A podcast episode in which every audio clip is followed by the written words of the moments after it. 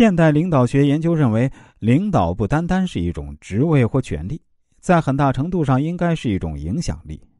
领导者就是因为在下属和公众中有比较强的影响力，才可以轻而易举地发挥其领导才能。而道德素质低的领导者，在下属心目中的威信比较差，下属对其所作所为一般都持怀疑、观望的态度，因此很难动员和开展实际工作。任何指令命令都显得苍白无力。我们知道，人都有一定的盲目性，当其处在一定的高位时，会自觉不自觉的有一种得意之态，产生一种内在的自豪感。应该说，这是很正常的现象。问题是，千万不要让这种盲目性冲掉了人格的真实。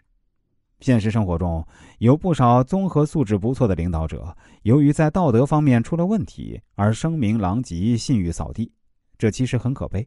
因为社会环境对领导者的道德规范要求并不高，有些时候甚至低于一般的社会公德标准。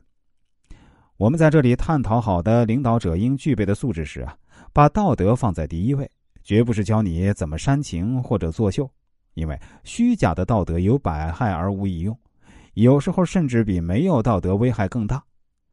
金庸小说《笑傲江湖》中的华山派掌门人岳不群，人称君子剑。表面上是武林人士的道德典范，其实背地里极其阴险贪婪，不择手段的想成为武林盟主，是个十足的伪君子，最终只落得个众叛亲离的结果。第八，以身作则，员工才能信服你。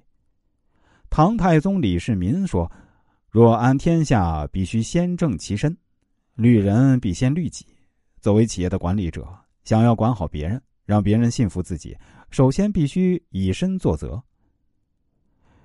日本人井直勋自律精神的经营哲学感染了三洋公司的全体员工。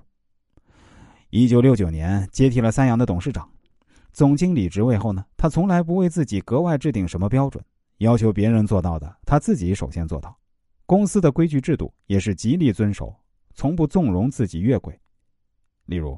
三洋公司当时推出的历届去向不明政策，景之勋带头遵守。当时还没有手机等先进的通讯设备，一旦有什么紧急事情要找什么人，而他不在公司或者不在家，没人知道他的去向，往往会耽误大事。所以，针对这一情况，景之勋要求所有人员外出必须让公司知道。景之勋每次外出，必定让公司其中一个人知道他的去处，即使是私事也不例外。